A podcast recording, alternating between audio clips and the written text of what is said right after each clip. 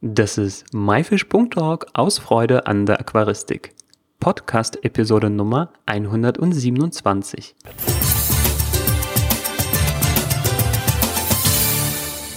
Hi, mein Name ist Joris Jutjajews und danke, dass du heute wieder dabei bist.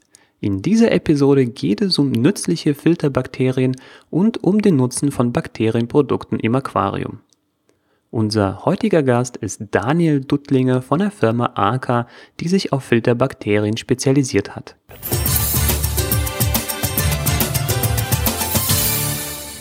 Hallo Daniel und herzlich willkommen. Hallo Joris, grüß dich. Daniel, schön, dass du da bist. In der heutigen Folge wollen wir uns äh, nützliche Filterbakterien anschauen und die Frage klären, warum es Sinn macht, Bakterienprodukte regelmäßig im Aquarium anzuwenden. Kommen wir zur ersten Frage. Wo leben die Bakterien überhaupt im Aquarium? Na, grundsätzlich, Joris, hast du Bakterien überall. Du hast sie im freien Wasser, du hast sie in unterschiedlichen äh, Lebensräumen, du hast nitrifizierende Bakterien, die an sauerstoffreichen Oberflächen, wie zum Beispiel der Dekoration, den Steinen, den Pflanzen, gut durchströmten Filterteilen, ähm, sich ansiedeln.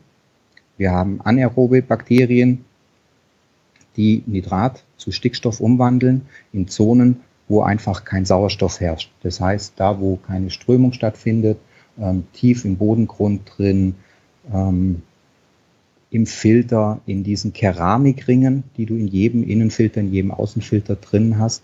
Ähm, dort siedeln die sich einfach an. Okay, du hast gerade aerob gesagt oder anaerob. Was ist da nochmal der Unterschied? Na, die anaeroben Bakterien ähm, bauen das Nitrat ab und wandeln es einfach in Stickstoff um. Und diese Bakterien, anaeroben Bakterien, ähm, leben einfach in sauerstoffarmen Zonen. Und die anderen Bakterien logischerweise in den sauerstoffreichen In den Sau sauerstoffreichen. Mhm. Genau. Gut, wollte nur kurz den Begriff klären. Ähm, wie kommen die Bakterien denn ins, in das Aquarium? Eigentlich hast du überall Bakterien. Sie kommen schon mit einem normalen Leitungswasser ähm, in das Becken rein, da ja auch unser Leitungswasser nicht völlig keimfrei ist. Ähm, gleichzeitig bringst du sie über Wasserpflanzen ins Aquarium rein oder auch ganz normal über unseren Staub, der sich dann mit der Luft ähm, auf dem Aquarium oben äh, ablegt. Das ist dann die sogenannte Kammhaut. Ähm, wenn du da vom Aquarium unten an die Wasseroberfläche schaust, dann siehst du das so leicht gräulich. Ähm, so kommen die Bakterien rein. Die Bakterien reichen aber grundsätzlich nicht aus, um ein Aquarium vernünftig zu starten oder um eine Biologie äh, aufrechtzuerhalten. Und von dem her sind einfach zusätzliche Bakterienpräparate wie das Night Out oder das Special Blend von Vorteil, dass du da die Gesamtbiologie in dein Becken reinkriegst. Das sind jetzt zwei Beispiele aus dem Hause Arca, ähm, die ja, Firma, bei genau. der du auch arbeitest. Wir müssen jetzt mhm. fairer haben, fairer, fairheitshalber sagen, es gibt auch andere Produkte auf dem Markt. Wir nehmen eure jetzt einfach mal als Beispiel. Und dann kommen wir zu den Arten von den Bakterien. Welche Arten gibt es denn? Na, du hast da relativ viele Arten, sage ich jetzt mal, für uns ist eigentlich so relevant die sogenannten Starterbakterien, die Nitrobacter, die Nitrosomas, Nitrococcus sind alles jetzt Bakterien, die Nitrit zu Nitrat oxidieren oder äh, Ammonium zu Nitrit umoxidieren. Das ist praktisch so für den Start von Vorteil. Ja. Ähm, wir haben dann in unserem Special Blend über 15 verschiedene Bakterienkulturen eingearbeitet, dass einfach die Gesamtbiologie im Aquarium bestehen bleibt. Und diese 15 Bakterien sind einfach relevant für unser Hobby und dass es unseren Pfleglingen gut geht. Da gibt es einfach ähm, nicht Schwefelpurpurbakterien, es gibt Schwefelpurpurbakterien, ähm, wir haben die unterschiedlichsten Formen. Ähm, teilweise kommen sie aus dem ozeanischen Sediment, ja, was dann auch wieder ähm, gut ist fürs Aquarium. Unter anderem, jeder denkt bei Bacillus, oh je, das ist was Schlimmes.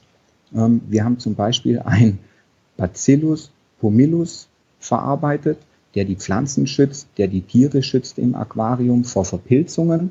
Gleichzeitig, wenn du Futterreste äh, in deinem Becken drin hast, weil du ein bisschen zu viel gefüttert hast, ähm, können die einfach so in den hinteren strömungsarmen Regionen ähm, anfangen zu verpilzen. Und dafür ist zum Beispiel dieses Bacillus-Bakterium ähm, von Vorteil, weil die bauen das ab und äh, veratmen das. Gut, und welche weiteren Rollen spielen Bakterien in einem Aquarium? Naja, Bakterien ist grundsätzlich ein Grundbaustein für ein biologisches Gleichgewicht, ähm, damit das Aquarium überhaupt funktionieren kann. Weil im Prinzip ohne Bakterien würde kein Aquarium Bestand haben. Du bringst automatisch einfach ähm, schädliche Sachen rein.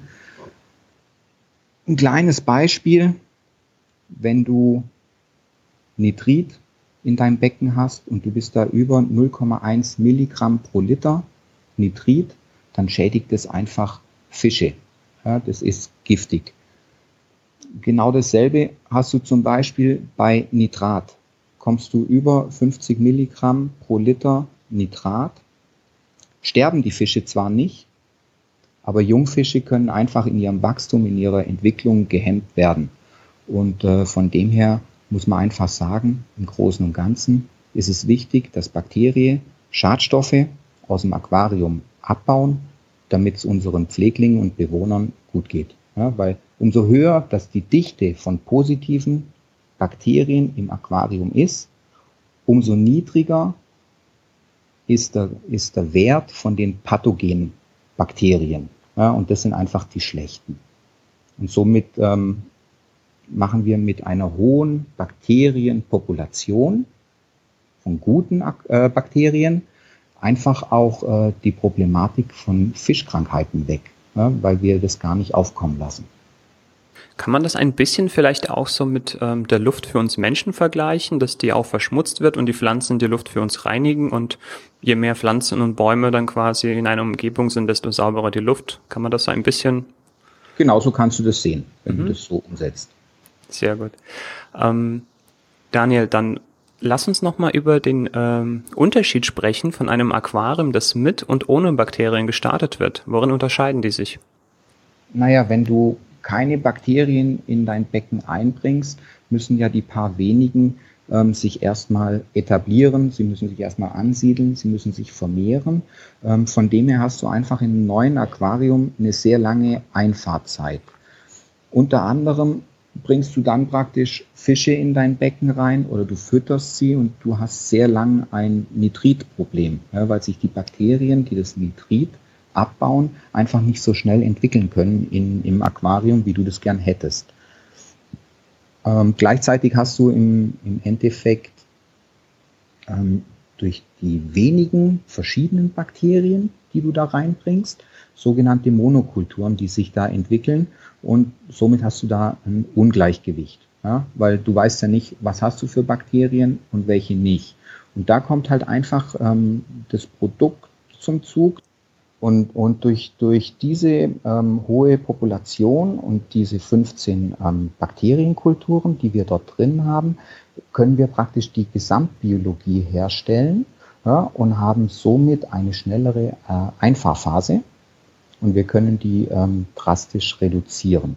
Durch das haben wir praktisch in Verbindung mit den sogenannten Starterbakterien eine kurze Einlaufphase wir haben ein biologisches Gleichgewicht, wir haben alle nützlichen Bakterien in einer Flasche drin, so dass praktisch dein, dein Aquarium relativ schnell und zeitnah starten kann. Und reicht es aus, wenn man Bakterien nur einmal hinzugefügt hat am Anfang? Nein, es reicht nicht aus. Ähm, weil du musst dir es einfach vorstellen, Bakterien, es gibt größere Bakterien, es gibt kleinere Bakterien. Ähm, es ist wie in der Natur, groß frisst klein. Ähm, manche sterben, manche werden beim Wasserwechsel abgesaugt. Äh, wenn der Filter gereinigt wird, wird das halt einfach so ein bisschen verschoben. Wir gehen hin und sagen, pass auf, beim Neustart vom Aquarium verwende diese Starterbakterien jeden zweiten Tag, so lange bis du einfach kein Ammonium, kein Ammoniak, kein Nitrit mehr messen kannst. Da danach reicht es aus, wenn du das einfach bei größeren Eingriffen im Aquarium wieder zugibst, damit die Bakterienstämme einfach aufgefrischt werden. Das heißt, beim großen Wasserwechsel ähm, oder wenn du irgendwelche Umbauten machst. so dass wir ein richtig solides Fundament von Bakterien haben im Becken, die sich dort auch niederlassen können, etablieren können. Ne? Und ähm, auch dann ist praktisch das bei uns so, dass sich einzelne Kulturen einfach schneller entwickeln oder nicht so. Ich vergleiche das immer mit so einem Fundament, mit so einem, mit so einem Hausfundament. Ja? Ähm, und nach 14 Tagen fängt einfach auch dieses Fundament zum der Putz ein bisschen an zu bröckeln. Ja, und da füllen wir praktisch alle 14 Tage mit einer Wartungsdosierung die Bakterien wieder auf, sodass das Becken immer permanent und optimal mit Bakterien versorgt ist. Und es ist ja auch, sage ich mal, ja, ein Aquarium ist ja quasi so eine kleine künstliche Welt, genau. ähm, in der wir aber auch optimale Bedingungen immer erhalten wollen. Und in der Natur sind die Bedingungen auch nicht immer optimal. Ja, da kann sich das auch mal zum Negativen entwickeln. Da ist es halt so. Das wollen wir natürlich im Aquarium möglichst vermeiden. Und wenn wir die Möglichkeiten dazu haben, dann sollten sie wahrscheinlich auch ergreifen. Ähm, kommen wir dann noch mal zu einem weiteren Punkt und zwar zu häufigen Problemen, ähm, die man vielleicht im Aquarium hat und die sich durch Bakterienprodukte beseitigen lassen. Welche fallen dir da ein?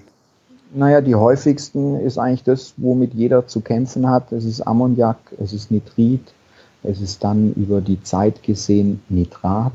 Was dann einhergeht, ist automatisch wieder das Phosphat.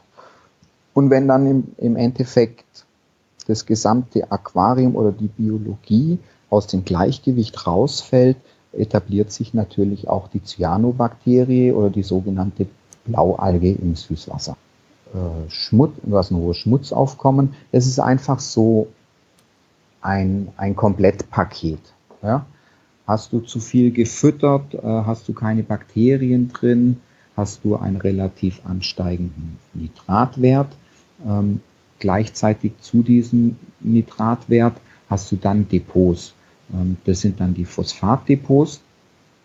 Das wiederum kann eigentlich nur resultieren, wenn du zu viel fütterst, zu viele Fische drin hast, dein Filter zu klein ist, die Bakterien nicht in ausreichender Zahl vorhanden sind, entsteht dann auch wieder im Bodengrund dieser Mulm und dieser Schmutz. Ähm, durch das hast du einfach so einen Gesamtdruck im Aquarium, und dann sprießen natürlich auch die Algen. Die Fische schwimmen in deinem Becken, haben aber so, naja, ich beschreibe das mal, das ist wie so eine kleine Last auf deinen Schultern. Sie hängen ein bisschen durch. Und das kannst du einfach mit äh, so Bakterienpräparaten, kannst du das einfach entfernen, eliminieren, weil du die Biologie einfach wieder ins rechte Licht rückst. Gut, und ähm, die Cyanobakterie, die würde sich theoretisch auch durch äh, den Einsatz von den guten Bakterien zerstören, verdrängen, eliminieren lassen. Was passiert da? Das ist ja, glaube ich, so ein, weil für viele Aquarianer auch so ein leidiges Thema, ne, die Cyanobakterien. Ja, es ist sehr leidig. Da ist einfach ähm, eines der Bakterien in dem Special Blend, ja, geht da praktisch hin und fixiert den Sauerstoff der vom, Nitrat, vom äh, Nitratabbau stammt und konkurriert somit gegen die Cyanobakterien, die ebenfalls den Stickstoff fixieren. Und somit hast du praktisch ähm, diese Nicht-Schwefel-Purpur-Bakterie als den einen Part, der praktisch gegen die Cyanus vorgeht und das rein biologisch und ohne Chemie. Ja, und wenn du dann eine Schwefel-Purpur-Bakterie nimmst, ähm, dann reduziert die die Nitrifikation und nimmt praktisch das Nitrat zu molekularem Stickstoff, sprich ein Gas, auf. Und das wiederum ist praktisch der Kreislauf mit den Schwefel-Purpur-Bakterien dass es denen das schwer macht, weil die Cyanobakterie auch wieder an eine Stickstoffquelle kommen will. Und so wird es praktisch mit den Bakterien, sage ich jetzt einfach mal grob, abgekapselt ja, und die Cyanobakterie verhungert. Alles ein bisschen sehr ins Detail, ähm, vielleicht auch ähm, jetzt schon fast gar zu wissenschaftlich. Ähm, es geht einfach darum, die eine Bakterie kappt es, die andere frisst es auf und die dazwischen, die böse, verhungert. Haben wir verstanden. Gut.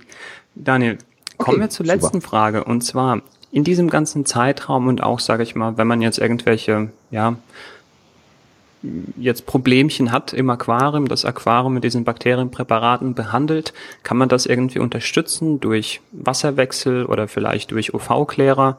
Wie, wie spielt das zusammen? Ähm, mit einem Wasserwechsel auf jeden Fall. Grundsätzlich können die Bakterien nur so gut sein, ähm, wie dein Aquarium eingerichtet ist. Das ist einfach, ähm, da muss die Biologie passen. Das heißt, zu deinem Aquarium sollte der passende Innen- oder Außenfilter in der richtigen Größe vorhanden sein. Es sollten eine ausreichende Menge an Bakterien drin sein, Pflanzen, die einfach die Biologie ebenfalls unterstützen und auch die richtige Fischmenge. Ja, nur so kann es funktionieren. Wenn ich lebende Bakterien zugebe, kann ich nicht gleichzeitig mit einem UV-Klärer, mit einem Entkeimer ja, ähm, arbeiten, da die, äh, die Bakterien einfach für 72 Stunden im freien Wasser zur Verfügung sind, bis sie sich einfach äh, praktisch angesiedelt haben an ihrem Platz, wo sie sich wohlfühlen.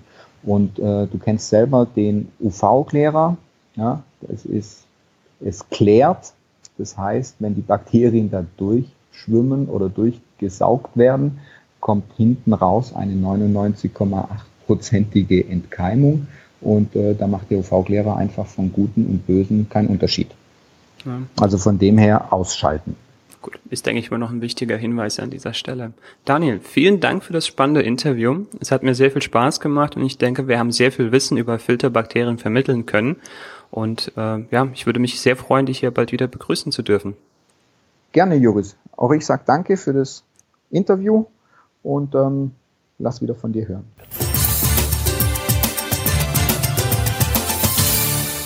Das war das Interview mit Daniel Dudlinger von der Firma Arca zum Thema Filterbakterien. Die Shownotes zu dieser Episode findest du wie immer unter my-fish.org-episode 127. Episode als Wort und die Ziffern 1, 2, 7. Welche Erfahrungen hast du mit Filterbakterien gemacht?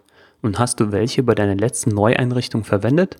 Schreib es uns in die Kommentare oder am besten gleich als Rezension bei iTunes, denn so hilfst du, dass dieser Podcast besser gefunden werden kann und mehr Menschen wie du davon profitieren können. An dieser Stelle noch ein kleiner Hinweis. In zwei Wochen, also am 30. September, ist der Einsendeschluss des EAPLC-Wettbewerbes. Der EAPLC ist der größte Aquascaping-Fotowettbewerb in Europa. Es gibt Nano, Standard und Wabikusa-Kategorien. Weitere Infos und das Anmeldeformular findest du auf www.eaplc.com. Das war myfish.org aus Freude an der Aquaristik. Tschüss und bis zum nächsten Mal, dein Juris.